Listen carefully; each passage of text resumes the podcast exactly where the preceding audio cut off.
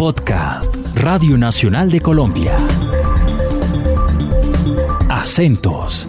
Las historias de las regiones del país, contadas con su propio acento.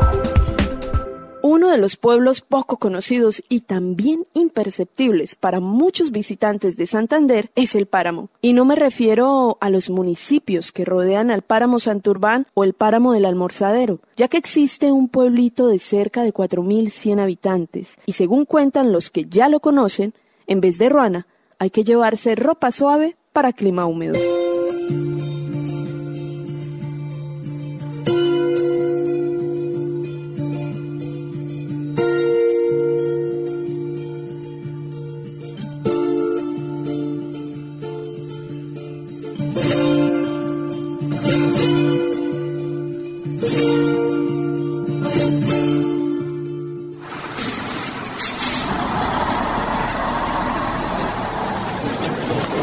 Son las 5 de la mañana y nos vamos desde el terminal de transportes de Bucaramanga hasta San Gil, conocida como la capital turística de Santander, pero es además una ruta obligada para llegar a este municipio satélite de la provincia guanentina. Hoy el viaje estuvo acompañado por lluvia.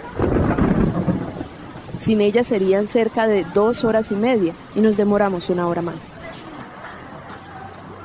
Nuestra primera parada la hacemos en San Gil, Comemos lo típico, unas arepas de maíz pelado, los chorizos de Doña Eustaquia, un tinto. Nos dirigimos al terminalito que lleva a habitantes y visitantes a los municipios de la provincia guanentina.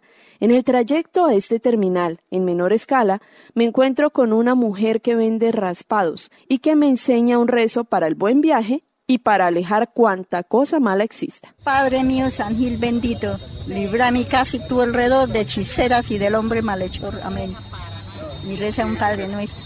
Mientras espero a que el bus en dirección al municipio El Páramo inicie su ruta, uno de los habitantes de este municipio me va explicando qué puedo encontrar en él. Bueno, mi nombre es Sergio Mauricio Bastilla, eh, soy del municipio del Páramo. El municipio del Páramo eh, es un municipio, valga la redundancia, que pertenece a la provincia guanentina. Eh, pues dice la historia que el municipio del Páramo también hace 80 años eh, perteneció pues a la provincia comunera. Eh, ¿Qué le puedo contar del municipio del Páramo? Es un municipio de aproximadamente 3.800, 4.000 habitantes, entre 3.800 y 4.000 habitantes.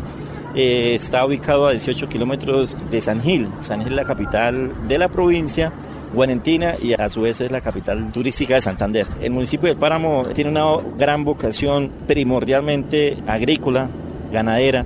Entonces, ¿por qué se llama Páramo? Todo el mundo eh, asimila que el páramo es un sitio lleno de frailejones, de frío. No, este es un, territorio del municipio del páramo que la temperatura es más o menos unos 16, 17, 22, 25 grados, ¿no?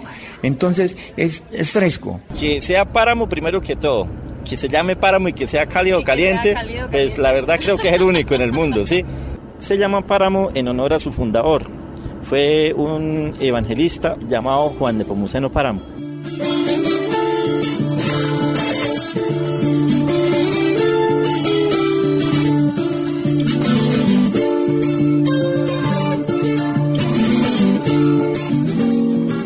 El bus hace la parada en el parque principal del pueblo.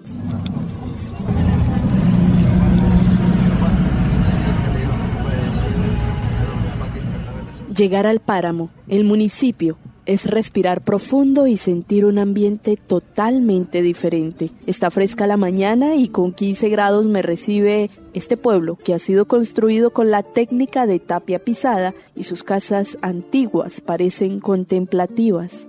Todas son blancas.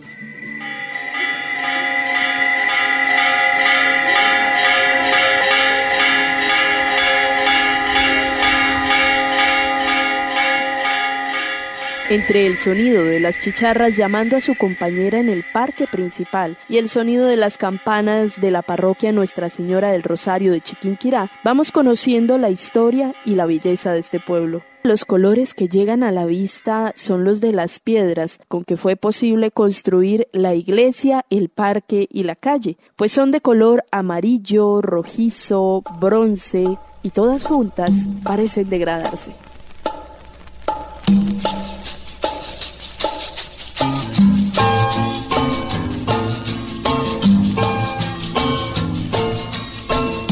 Encontramos una zona de hospedajes y se llama la Casa de Encuentros. Antes fue un colegio. Sonia Clemencia Ortiz. Y hace cuatro años estamos en esta casa tan hermosa que se llama Casa de Encuentros o Instituto de Liderato Social. Esta casa pertenece a la pastoral, CEPAS de San Gil, a la pastoral de la diócesis de Socorro y San Gil. Eh, mi esposo y yo trabajamos ya hace como ocho años, nueve años, con la pastoral y somos docentes rurales. Esto era de las hermanas franciscanas, era un sitio, sí, también de educación porque se creó para eso, eh, donde las personas que estaban en el campo venían a capacitarse con las máquinas de escribir y les enseñaban a, por ejemplo, pastelería, costura, eh, modistería y todas esas cosas, pero además de ello podían hacer la primaria. Sí, entonces acá hacían la primaria. Eh, no era un internado, sino que simplemente habían unas habitaciones que de pronto si alguien le cogía el tarde para irse para la vereda, en esa época no había tan facilidad como de llegar. Entonces se podían quedar acá y les cobraban algo muy barato. El director de CEPAS se puso una tarea de conseguir recursos para que esta casa fuera un sitio atractivo para los peregrinos que vienen acá en la parte religiosa y que tuvieran en donde quedarse en una forma organizada y bonita.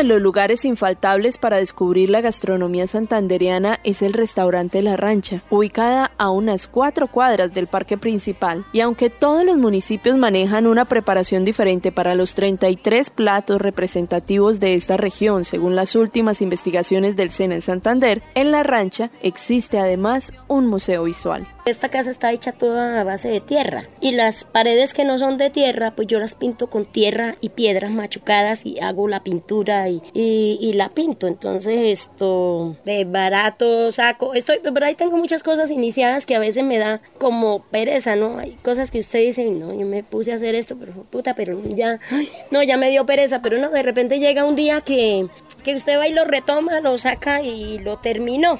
Esto nos cuenta su dueña, Teresa Suárez, una mujer que de entrada se nota que la falda la tiene bien puesta y que así como lidera su cocina y su restaurante, también lo hace con su vida. Luego de probar un pollo, una carne oreada con panela derretida como aderezo, una arepita de maíz y el chorizo tan necesario en estas tierras, ella se sienta a la mesa, construida también por nuestra anfitriona. Porque les cuento, Teresa es artista y su restaurante es su mayor obra de arte, un lienzo en construcción siempre. Cada mesa, decoración, cada planta, cada base en madera y cada viga puesta tiene su mirada y aprobación. El arte, en este caso para Muno, está bien representado en su espacio y en su comida.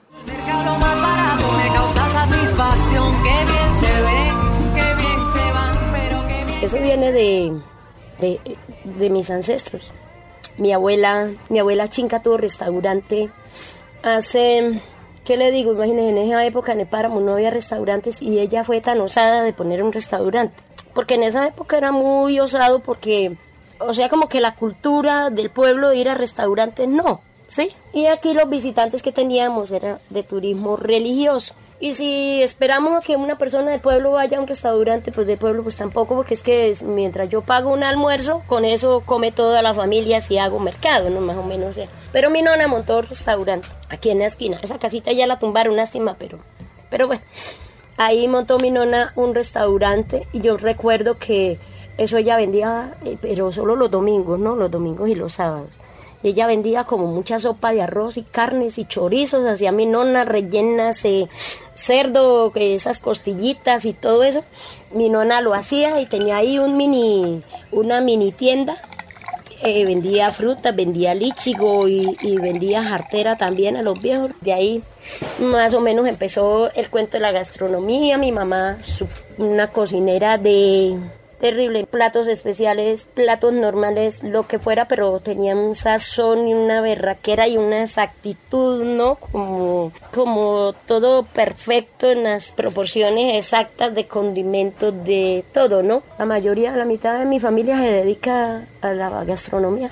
Hace alrededor de 23 años, la rancha inició en el páramo. En esa misma época, San Gil empieza a descubrir el turismo de aventura y entre plato y mute, arepa de maíz pelado y carne oreada combinada con panela, doña Teresa y otros habitantes del municipio se preguntaron qué pasaba en las cuevas, pues en esa época no era muy común que la gente las visitara. En un fin de semana que tenía festivo, uno veía salir mucha gente, yo ya tenía restaurante, uno veía salir mucha gente que con chalecos y con linternas y qué tal, y esta vaina, pues, ¿qué está pasando? De la cueva que se suponía que no había acceso, porque no sé, eh, claro, pues eh, sin equipos uno y sin nada, y es que con una vela y con el lazo pretendiendo. Entonces nosotros llegábamos hasta cierto punto que hay un, ya el salto al pozo, ¿no? Que ya la parte final. Pero nosotros llegábamos hasta ahí y nos devolvíamos y salíamos por donde entrábamos. Porque claro, uno, uno con una pinche vela y eso le arrastrando y lleno de mugre y mojado y de todo, pero a uno le daba miedo. O sea, usted se paraba ya en esa plataforma y hacia abajo usted escuchaba agua, pero usted no veía, nada. Entonces usted dice, no, yo, yo aquí como. E, inicialmente fue cueva y caminatas y cosas... Eh,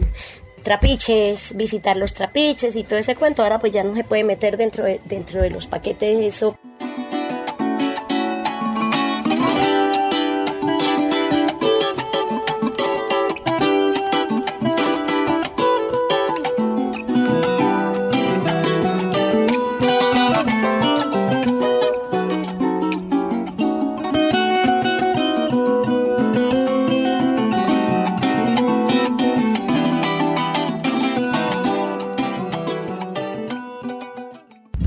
Les agradezco la visita.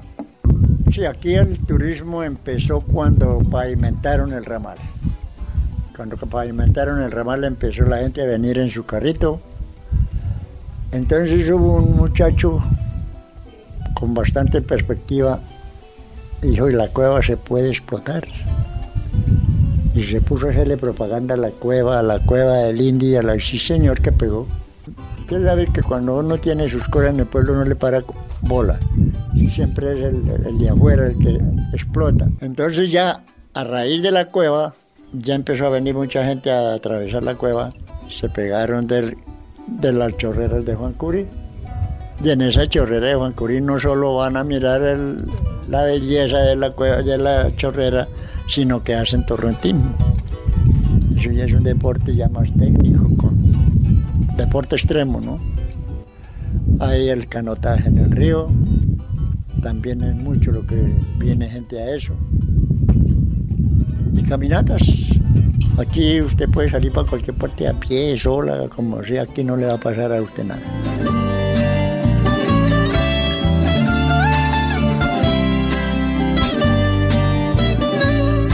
Mi hermano apilando leña, mi padre regando el huerto el abuelo haciendo lumbre, mi madre orando en secreto y la vida alrededor floreciendo, floreciendo. Pero el páramo tiene más historias. Aquí se cuentan los milagros de aquellos viajeros que llegan para pedir a la niña, la Virgen de la Salud, el alivio de sus dolores, la mejoría de su cuerpo. El alcalde José Ariel Rodríguez y doña Ana Joaquina Hernández, una de las tantas habitantes del municipio, nos relatan la importancia que tiene esta Virgen para los paramunos y nos cuentan la leyenda. Tenemos un turismo muy grande que es liderado por la presencia de Nuestra Señora de la Salud en el municipio del Páramo es la Virgen Milagrosa que tanto beneficio y tanta salud le ha dado a millones de colombianos y extranjeros. El santuario de Nuestra Señora de la Salud, que es la ermita donde hizo su aparición la Santísima Virgen. Conocí muchos pasados. Dicen que ella se apareció a una niña que estaba lavando ahí en la fuente. Y entonces ella, la niña bajaba a lavar, la mandaban a lavar y entonces esto, se le aparecía a la otra niña, una niña muy bonita, entonces ella terminaba de, de, lavar y entonces ella, la otra niña le decía que fueran a jugar. Entonces le decía la, la, la Virgen, bueno, pero vamos primero a rezar el rosario y entonces ahí sí jugamos. Entonces esto ahí empezaban a rezar el rosario y de ahí terminaban de rezar el rosario y ya entonces iban a, jugar.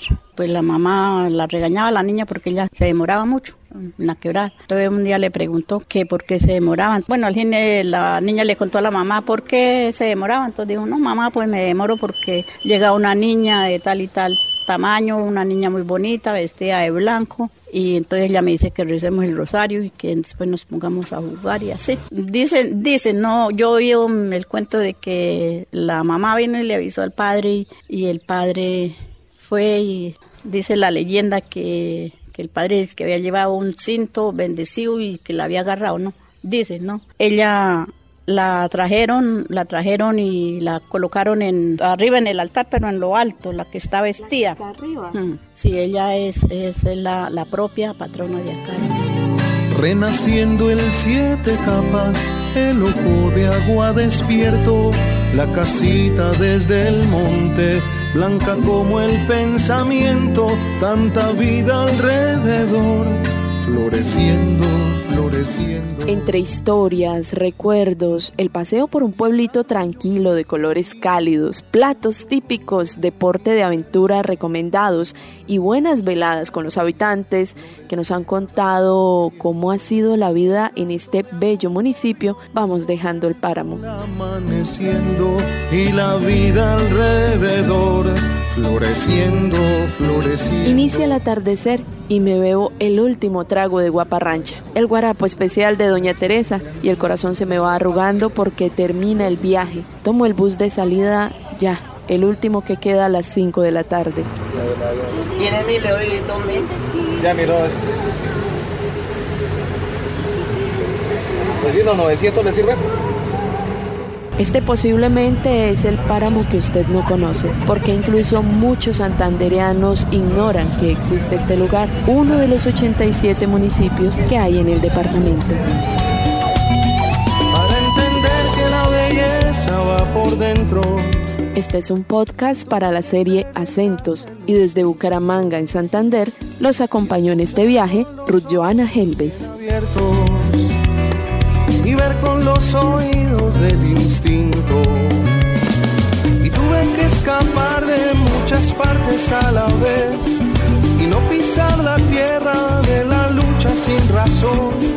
Y tuve que sentir con la estrategia de la piel y tuve que limpiarme el corazón.